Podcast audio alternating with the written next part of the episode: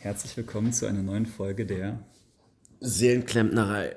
Und wir dachten uns, irgendwie nachdem wir jetzt zwei Folgen zu Depressionen produziert haben, wäre es doch eigentlich auch mal cool, die erste Folge zu machen. So. Ja, das. Moment mal. Wer sind wir überhaupt und ja. warum machen wir das Ganze überhaupt? Genau, deswegen, also das wird die dritte Folge offiziell. Ja. Inoffiziell wird das die erste Folge. Einfach mal so ein Intro, ne? Ja. So ein Intro. Ähm, Absichtserklärung. Absichtserklärung. Kurz mal auch, ähm, ich habe den Satz begonnen und wusste gar nicht, worauf ich hinaus will. Kurz mal auch, Punkt. Ähm, ist immer wichtig. Kurz mal klarstellen, warum wir das machen und wer wir sind. Wird wahrscheinlich auch nicht so lange dauern. Man muss das ja nicht immer in die Länge ziehen. Nee. Alles, ne? Haben wir auch das Feedback bekommen, dass unsere Folgen tendenziell vielleicht sogar ein bisschen zu lang sind? Von einer Person, wobei eine Person ist bei der aktuellen Hörerschaft, macht dann immer noch so 10% Leiter aus.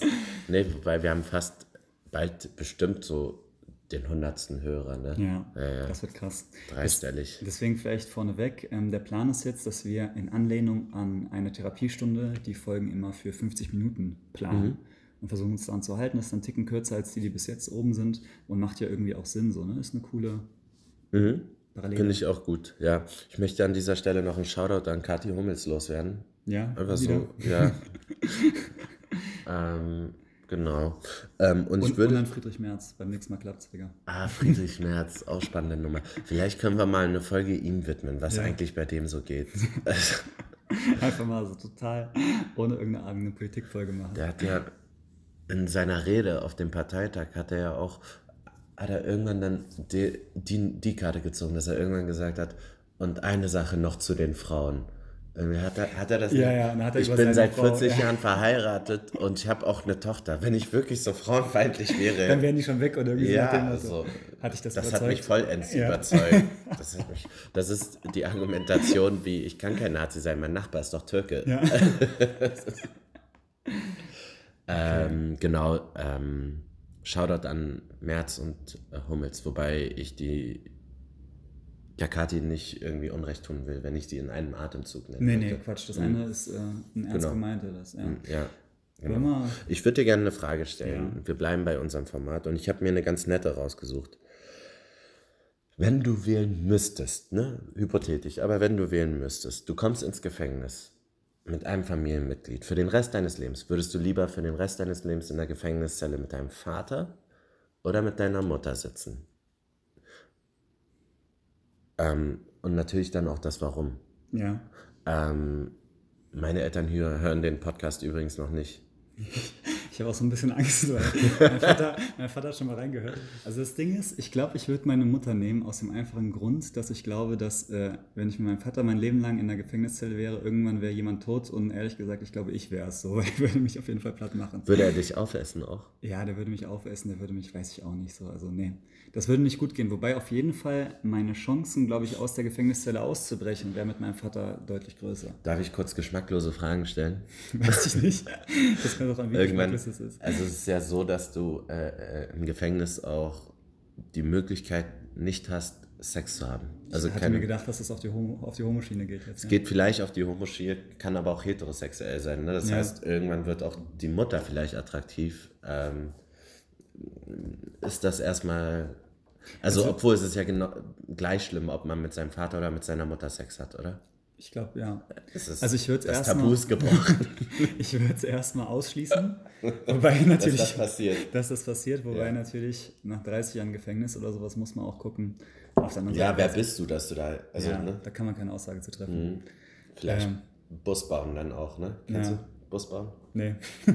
Das sind ja Hoch, äh, Hochbetten. Ja. Und wenn du einen Bus baust, dann machst du einen Laken oder eine Decke von oben nach unten, sodass du nichts sehen kannst. Und das sieht dann aus wie ein Bus. Und dann kannst du da schön. okay, und bei dir? Ich würde auch übrigens ähm, mit meiner Mutter den Rest meines Lebens in der Gefängniszelle verbringen. Ähm, weil der Kontakt, ich verstehe mich sehr, sehr gut mit meinem Vater, aber äh, meine Mutter ist ein Ticken besser im Zwischenmenschlichen. Und ja, wenn du da auf 10 Quadratmeter eingesperrt bist, dann suchst du dir den Menschen aus, mit denen du ein bisschen besser zurechtkommst. Mhm. So, ich komme mit beiden zurecht, aber äh, mit meiner Mutter komme ich länger. Obwohl, warte mal, wenn wir im Gefängnis sind, dann gibt es auch Momente, wo wir in Gangfights und so Und da hat sie dein unterwegs Und dann brauche ich mein, ja, weil mein Vater strahlt auch manchmal ähm, sowas aus wie, also manchmal, wenn er sauer ist, hat er auch so die Zähne zusammen, dieses, strahlt er sowas aus, fick nicht mit mir, ich explodiere gleich so. Mhm. Und das ist so ein bisschen, ähm, der hat was Verrücktes, weißt Ja. du? Der hat viel gesehen, das strahlt er dann aus. So. Ich habe viel gesehen und dann hältst du Abstand. Ja. Ich revidiere und nehme meinen Vater. Okay. Weil es geht nicht nur darum, eine gute Sich Zeit zu haben. Man muss auch überleben. Man muss auch überleben, ja. ja. Das ist der Hassel im Knast, Mann. Ja.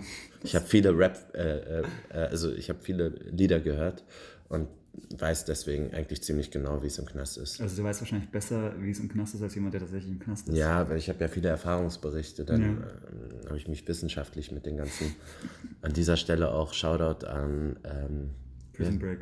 Chris, an Michael Schofield. Die, die verdanken wir alle unser Wissen über Gefängnisse. genau. So, ich frage dich jetzt mal direkt die nächste Frage. Und zwar, was ist denn der Grund, warum wir das hier machen eigentlich? Ähm, wir machen das, ich beantworte das mal ganz ehrlich, ne? Ähm, es ging mir irgendwann im Herbst, Winter nicht so gut, insofern, dass ich einfach nach der Arbeit keine Beschäftigung hatte. Ne? Es gab so ein paar Dinge, dass ich wirklich dann nach Hause gegangen bin und dann hatte ich nichts. Und ähm, dass ich dann mich irgendwann sehr vertrauensvoll an dich gewendet habe und dir gesagt habe, dass es mir gerade nicht so gut geht und ich was Sinnstiftendes bräuchte. Einen Tag später kamst du dann auf mich zu und kamst mit der Idee dieses Podcast ähm, um die Ecke.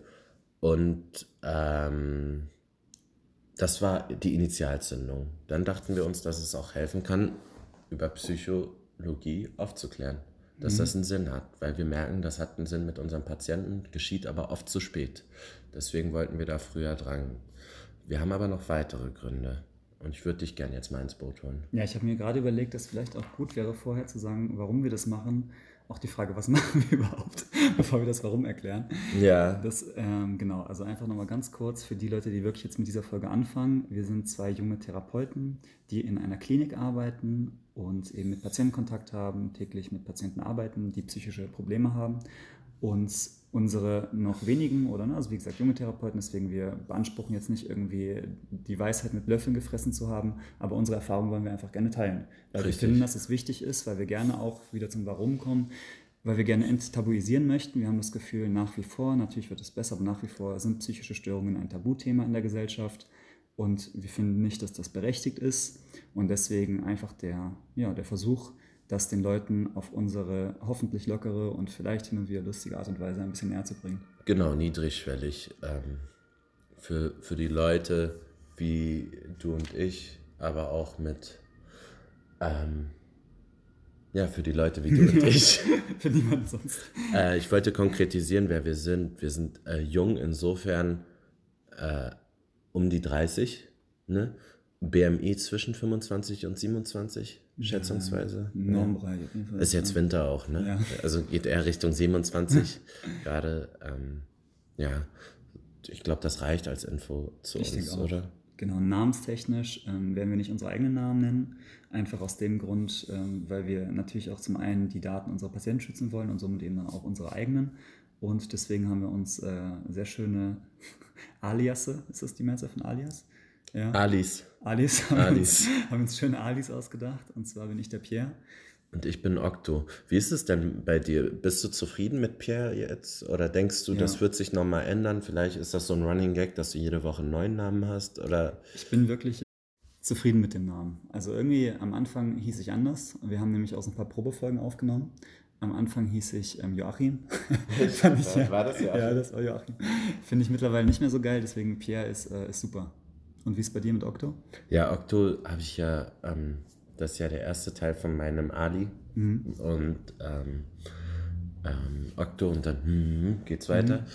Ähm, das habe ich ja seitdem ich 16 bin, so ein bisschen, ähm, da bin ich zufrieden. Das wird auch Ja. für immer bleiben. Ich hatte schon oft auch Überlegungen in die Richtung Tattoo irgendwie. Echt? Ja, ja, ja. Deswegen, äh, das ist eine sichere Bank. Wie stehst du eigentlich zu Tattoos?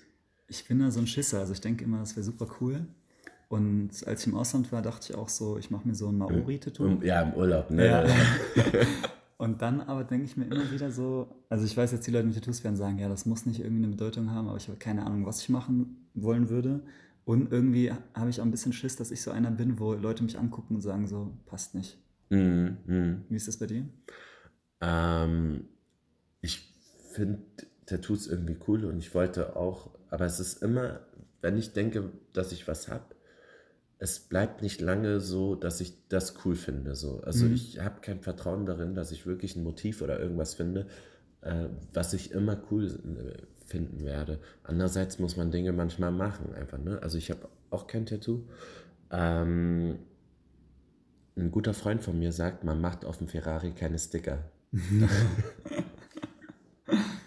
ist ein guter Spruch, ist ein oder? guter Spruch, ja. Ähm, ähm, weiß nicht, vielleicht, also für mich ist es nicht ausgeschlossen, dass ich mich irgendwann tätowieren lasse.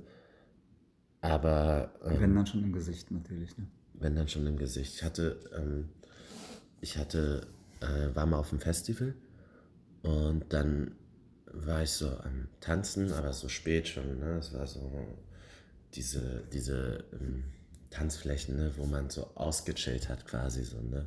War auch Aber Sonntag auch schon. tendenziell eher nur noch Männer sind es größtenteils. oder? Nee, nee, nee, auch, Ja? auch Frauen, aber so dann auch mit sehr, ähm, ja, mit so Kleidung. Kennst du diese Mäntel mit diesen ganz langen, spitzen Kapuzen und so sehr alternativ, chillo Kuckucksklan, meinst du? Kuckucksklan. Nein, aber ich weiß, Auf jeden. Fall habe ich mich dann mit einer Frau unterhalten und dann fragt sie mich irgendwann, wie ich heiße. Und ich sage ihr meinen Namen, ähm, natürlich meinen echten, ne? Ich stelle mich ja nicht als Okto vor, anderen Personen. Und ähm, dann sagt sie, nee, ne? Dann sage ich, was? Und dann sagt sie, dein Name steht auf meinem Arsch. Habe ich mir rauf tätowieren lassen. Ey, das ist doch, das muss doch jetzt eine Frau sein. Ja, eigentlich. ich dachte auch so, ne? Das Ja. wird die, die, also das, das, die Zeichen waren, äh, standen so günstig und da habe ich so, nee, ne, nee, ne, und glaube ich nicht. So was glaubt man ja nicht, ne? Und dann irgendwann haben wir uns dann so ein bisschen zurückgezogen und dann hat sie die Hose runtergezogen und mir gezeigt und auf ihrem Arsch war einfach mal dein Name tätowiert. Geil. Ja, und ähm, das könnte ich mir vorstellen, dass es so ein Suff entstanden so, äh, so wie irgendwie auf dem Bauch mit einem Pfeil nach unten, Sexy Ja. Time oder sowas. Ähm, Geil. Eigentlich, ja. Und hat sie, hat sie dich gekriegt damit? Ähm, kurzweilig, also es, wie gesagt, es wurde nicht meine Frau, Ja. aber für, für Momente war sie meine Frau und ich war ihr Mann. Aber ähm, ich finde, ich finde, ja, aber ich finde, ähm, der Joke ist gut, ne? Du fandst Ja. das auch gut so. Ich finde aber, mit einem Tattoo geht man ganz schön weit für den Joke. Ein Edding, mit einem Edding einfach deinen Namen rausschreiben, hätte es ja auch getan. Der Joke hätte ja auch gefruchtet. Aber Irgendwie wer so. weiß, wie häufig sie den bringt am Tag. Ja, das ist auch schwierig, so irgendwie ein Edding auf dem Arsch. Vielleicht bräuchte sie so eine Schablone und dann einfach raufsprühen. Ja. ja. Mhm. Ja, das ist so, das finde ich lustig, finde ich aber für einen Witz ziemlich viel. Es gibt auch Leute, da habe ich auch mal gesehen, jemand hatte so einen relativ dicken Bauch und da hat er sich alle Power Ranger bunt auf seinem Bauch tätowieren lassen. Finde ich ein bisschen viel. Ein bisschen tolle, oder? Was meinst du, das ist der Punkt, wo es zu weit gegangen ist? Denke ich auch. So, jetzt sind wir ziemlich stark in dieser Tattoo-Frage. geblieben. ich Auch glaube, ja. eigentlich im Podcast ist, der überhaupt nichts mit Tattoos Ja, ich glaube, wir haben mehr über Tattoos, als warum wir das machen. Ich fasse nochmal zusammen. Wir sind Okto und Pierre. Wir sind junge Therapeuten im Alter um die 30, plus minus, sage ich mal. Wir ähm, haben ein BMI von 25 bis 27, Tendenz zur 27 hin. Im Winter, im Sommer zur 25 hin. 25 ist perfekt, oder? Man, Ich meine, Ja. aber und ähm, wir machen das Ganze, um euch aufzuklären. Nee, wir sind ehrlich, fangen wir damit an. Wir machen das Ganze, um A, ein sinnstiftendes, äh, Hobby zu haben. ein sinnstiftendes Hobby ha zu haben und B, um in die Entstigmatisierung zu gehen ähm, und C, auch ein Stück weit, um Betroffenen vielleicht zu helfen oder Leute, die auf dem Weg sind, auch Betroffene zu werden oder Angehörige haben, die betroffen zu haben, um aufzuklären. Ähm, Plus natürlich auch, ne, was man dazu sagen muss, also mir geht es so immer, wenn ich Leuten erzähle, was ich beruflich mache, dann ist da ein gewisses Interesse da. Mhm. So, ne, es ist anders im Vergleich dazu, wenn ich sagen würde, ach, ich will jetzt auch keinen Beruf niedermachen, deswegen lasse ich das. Aber das zumindest erstmal so von wegen, naja, cool, ähm, erzähl doch mal, wie ist das denn? Und ist das nicht total hart und so weiter und so fort. Deswegen glauben wir, dass es eine ziemlich große Bandbreite an Leuten gibt, die das Thema erstmal interessant finden. Mhm. Und der Zugang zu Leuten, die wirklich in diesem Bereich arbeiten und darüber reden, der ist ziemlich schwierig, finde ich. Also das ist anders im Vergleich zu Ärzten, ne? was ich, da gibt es ja etliche Fernsehserien und so weiter darüber, die natürlich jetzt vielleicht fiktional sind, aber wo man zumindest einen Einblick so da reinbekommt, wie ist denn so ein Ärzteleben. Mhm. Und bei uns, bei Therapeuten, gibt es es weniger zumindest. Richtig. Das heißt, ähm, insofern besteht auch ein Stück weit ein Nutzen für angehende ähm, ja. Psychologen, ähm, für Psychologiestudenten. Ich darf da mal kurz ein kleines Anekdötchen erzählen. Äh, und zwar hatte ich keinen Plan, was Psychotherapie ist, bis ich selber Psychotherapeut geworden bin. Ne? Das ist doch irre. Also ja. so, ich hatte, viele machen ja Praktika ähm, im klinischen Bereich oder haben selber, ne? es gibt ja dieses Klischee, ähm, Psychologiestudenten sind. Haben alle eine Klatsche. Ja, die studieren das, um sich selbst zu therapieren. Stimmt teilweise. Stimmt teilweise. Wir sind die einzigen zwei, bei denen das nicht stimmt. Nein, Spaß. Aber ähm, das heißt, es gibt viele Psychologiestudenten oder es gibt viele Leute überhaupt, die schon therapeutische Erfahrungen haben. Aber dann gibt es ganz, ganz viele, die keine therapeutischen Erfahrungen haben. Und ähm, für mich war das ein großes Mysterium, auch so ein bisschen. Was passiert da überhaupt? Ja, ein bisschen auch ähm, mit Angst verbunden. Mhm. Also es gibt ja noch viele Dinge, wovor man so ein bisschen Angst hat, auch die Psychotherapie äh, betreffend, zum Beispiel Hypnotherapie, das können mhm. wir auch mal irgendwann besprechen, mhm. um da auch so ein bisschen die Angst zu nehmen, ein Stück ja, weit. genau. Viele denken ja dann auch, es hat was damit zu tun, dass ich dann mein Wesen vielleicht verändert bekomme oder was ist, wenn ich Dinge mache, danach, die ich vorher nicht machen wollte, zum Beispiel mich von meinem Partner trennen oder was auch immer. Es sind ja viele, wie du gesagt hast, viele Ängste mit verbunden und da auch einfach so ein bisschen die Luft die Angst rauslassen. Übrigens, ich habe gerade nochmal geguckt, du hast uns in den präadipösen Bereich reingebracht mit 25 bis 27. Ach so. Ja. Also so 25 ist die Obergrenze von normal. Mhm. ähm, ich bleibe trotzdem dabei. Ja. okay, ich will die 25 für mich beanspruchen. ähm, genau, so dass ähm, ja, es ist doch irgendwie so, so ein kleiner Rettung, also bei mir ist so ein Mini-Rettungsring. Ja, ne? so, also wenn ich in den Bauch greife, habe ich so eine Bauchfalte in der Hand. Habe ich gerade jetzt in der Hand. Mhm. Siehst du das?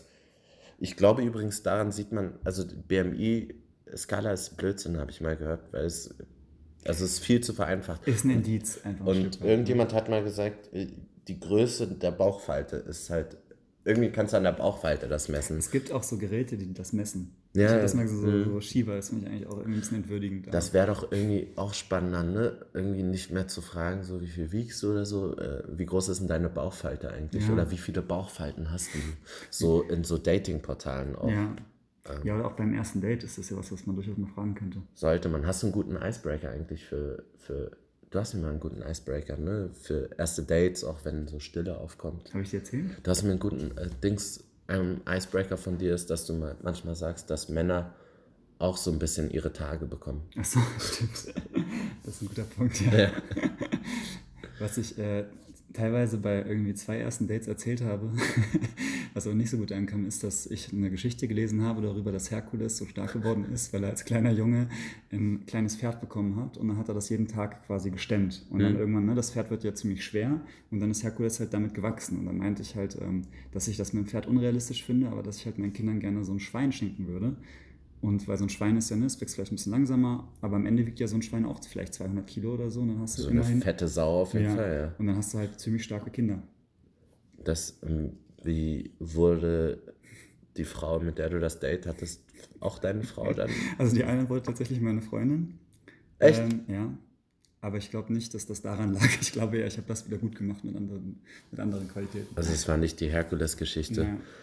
Ja. Ähm, ja. Ich wollte gerade noch irgendwas Ernsthaftes sagen. Ähm, ich weiß es aber gerade nicht mehr. Es ging um Psychologie ja. im Großen und Ganzen. Aber es ist, wie es ist. Ähm, ich denke, so als kleines Intro passt das auch.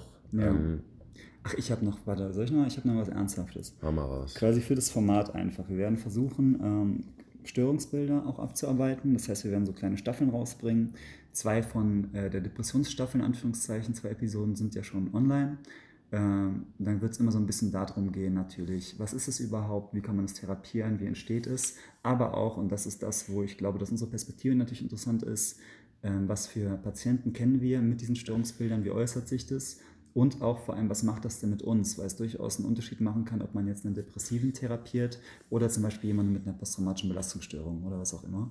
Darf ich kurz äh, fragen, was ist für dich die anstrengendste Diagnose, wo, wo du so richtig so, oh, das raubt dir richtig die Kräfte, jetzt nicht im Sinne von, die Patienten sind blöd, aber so jede Diagnose bringt ja auch ein paar Eigenheiten mit sich und man hat auf manche mehr Bock und auf ja. manche weniger.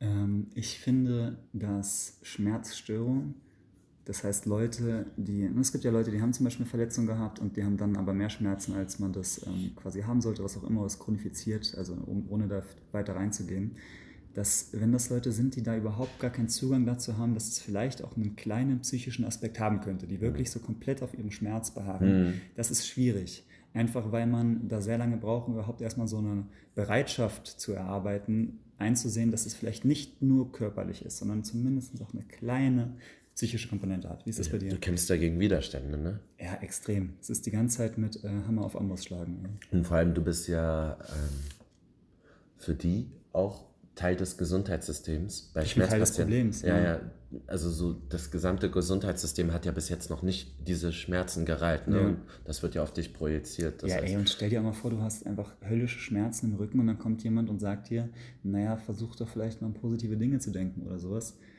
Das ist erstmal schwierig, kann ja, ich mir schon gut vorstellen. Nach, ja, ja, hört sich, hört sich so an, als würde man nicht ernst genommen werden in ja, dem Moment. Ja. Was ist bei dir? Ich finde Persönlichkeitsstörungen schwierig. Borderline äh, ist so, ja, schwierig. Ja, wenn es so ein Persönlichkeitsstörung, Borderline macht mich gerade fertig. Mhm. Äh, ich, viele ähm, Therapeuten, wir sind ja in der Klinik, ähm, in der psychosomatischen, das heißt, wir haben ein Stück weit nicht den Luxus, Patienten ablehnen zu dürfen oder zu mhm. können. In, Im ambulanten Setting hast du ja die probatorischen Sitzungen und dann guckt man erstmal, ob ein Vibe besteht zwischen denen. Es passt so, ne? Mit Vibe ja. meine ich das englische Vibe, nicht ob ein Vibe zwischen, also das altdeutsche Wort ja. für Frau meine ich nicht, sondern ob ein Vibe, ob eine Chemie, wie der Bayer sagen würde, besteht. Und, ähm, und die lehnen, also Borderline haben ganz oft Schwierigkeiten, auch Therapieplätze zu bekommen, weil die im ambulanten Setting oft abgelehnt werden weil viele Therapeuten ein Stück weit auch Schwierigkeiten haben in der Interaktion mit denen, was am Ende des Tages auch schade ist, weil das sind auch, das ist ein Krankheitsbild und das, Natürlich. also denen muss auch geholfen werden. Ähm, aber es ist dennoch oft schwierig im Umgang Klar. und ähm, das ist das, was mir. Die Erfahrung machst du jetzt Ja, die Erfahrung mache ich gerade, also ein Stück weit, dass das, ja, dass ich da, dass das schwierig ist für mich. Ähm, ja. Aber machen wir schon. Na klar. Das schaffen wir schon. Das ist eine Herausforderung. Ne? Ja. Gut, ich würde sagen, so für den ersten Einblick war das vielleicht ganz gut. Wir haben uns auch mal von der lockeren Seite gezeigt. Moment mal. Jetzt mal ganz ähm, blöd. Wir haben Fehler gemacht. Wir wollten noch was erzählen und wir haben es einfach vergessen, obwohl es sehr wichtig ist.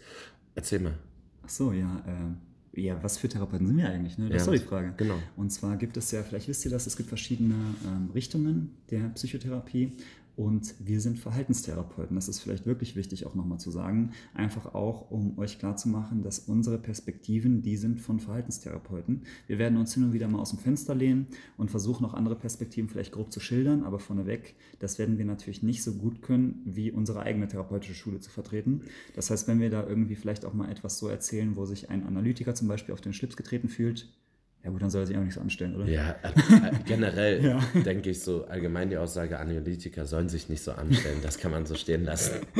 Wobei natürlich schon wieder direkt so Öl ins Feuer gegossen wird. Nein, genau, genau. Aber es ist ein, ähm, ich fasse das mal kurz zusammen, was du gesagt hast. Im Prinzip ist es so, wenn man ähm, ein psychisches Problem hat und zum Therapeuten geht und man sagt, man geht zu Therape Therapeut A, ähm, kann es sein, dass man eine komplett andere Methodik, eine andere Herangehensweise hat, als wenn man zu Therapeut B oder wiederum zu Therapeut C geht. Das heißt, Therapie ist nicht gleich Therapie und in der allerersten Stunde, deswegen ist es gar nicht so schlecht, wenn wir das in unsere offizielle, inoffizielle erste Folge machen, äh, besteht auch die Aufgabe eines Therapeuten darin, den Patienten erstmal aufzuklären, in was für einer Form von Therapie er gerade ist sozusagen oder ne, was für ein Therapeut er überhaupt ist, was für eine mhm. Schule erfolgt. Ne? Man nennt das therapeutische Schulen Ähm, genau, also mir auch ganz wichtig zu sagen, ich bin wirklich der Meinung, das eine ist überhaupt nicht besser als das andere. Auch viele so Wirksamkeitsnachweise, Studien dazu gehen auch in die Richtung, dass die Therapien sich insgesamt eigentlich auch von der Wirksamkeit ja gar nicht so groß unterscheiden.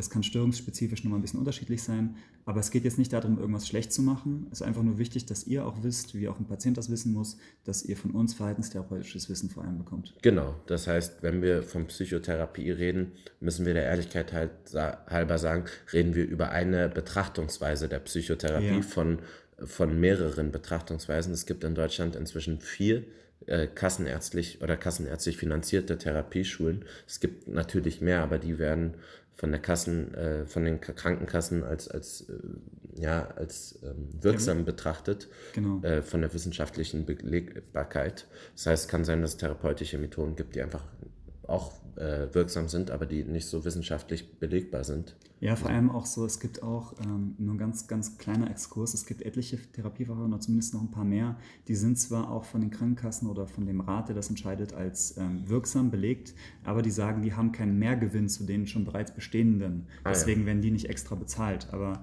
es ist natürlich neben jetzt äh, Verhaltenstherapie, Psychoanalyse, psychodynamische ähm, oder systemische Therapien, das sind die vier, die im Moment bezahlt werden von der Krankenkasse, gibt es natürlich auch noch andere Richtungen, die vielleicht auch, kann man sagen, jetzt nicht unbedingt schlechter oder besser sind. Die sind einfach nicht so im Mainstream, sage ich mal, drin, kann ja, man so sagen. Genau. genau. Ähm, und ganz kurz, ähm, die verhaltenstherapeutische Schule ist, hat einen Fokus auf das Hier und Jetzt und versucht, äh, geht sehr stark auf Symptomreduktion und ähm, ja, ähm, ein Stück weit, ich weiß nicht, ob wir unser berühmtes Beispiel zur Therapie Schulen Unterscheidbarkeit machen wollen. Wir können ja ganz grob sagen, dass unser, also bei uns werden die Patienten in aller Regel nicht nach zwei, drei Sitzungen rausgehen und ihre Mutter dafür verantwortlich machen, was passiert ist. Genau. Ja. Genau. Also, also, der Fokus ist einfach ein anderer. Wobei wir auch durchaus davon überzeugt sind, dass die Eltern eine ganz große Rolle spielen. Aber der Fokus in der Verhaltenstherapie liegt eher darauf, okay, egal was passiert ist, was kann ich denn jetzt tun, damit es mir besser geht. Vereinfacht gesagt natürlich. Ne? Das heißt nicht, dass man überhaupt nicht über die Vergangenheit spricht. Das stimmt nicht. Und wir möchten damit auch nicht sagen, dass Mütter äh, unwichtig sind. An dieser Stelle Shoutout an, an alle, alle, Mütter. An alle Mütter. Und ich wünschte heute, es könnte öfter Muttertag sein ja. übrigens. Und auch an die, die es noch werden wollen. An die, die es noch werden wollen, ja. Mhm. Ist das ein gutes Schlusswort? Ähm, wir grüßen alle Mütter dieser Nation. Ja, danke. Und alle werdenden Mutter, Mütter. Ja. Im Prinzip ist jede Frau oder fast jede Frau nur schon eine Mutter, aber sie ist noch Mutter. ja oder eine werdende Mutter, ja. Bis auf natürlich die Leute, die das keine Kinder haben werden, auch die grüßen wir.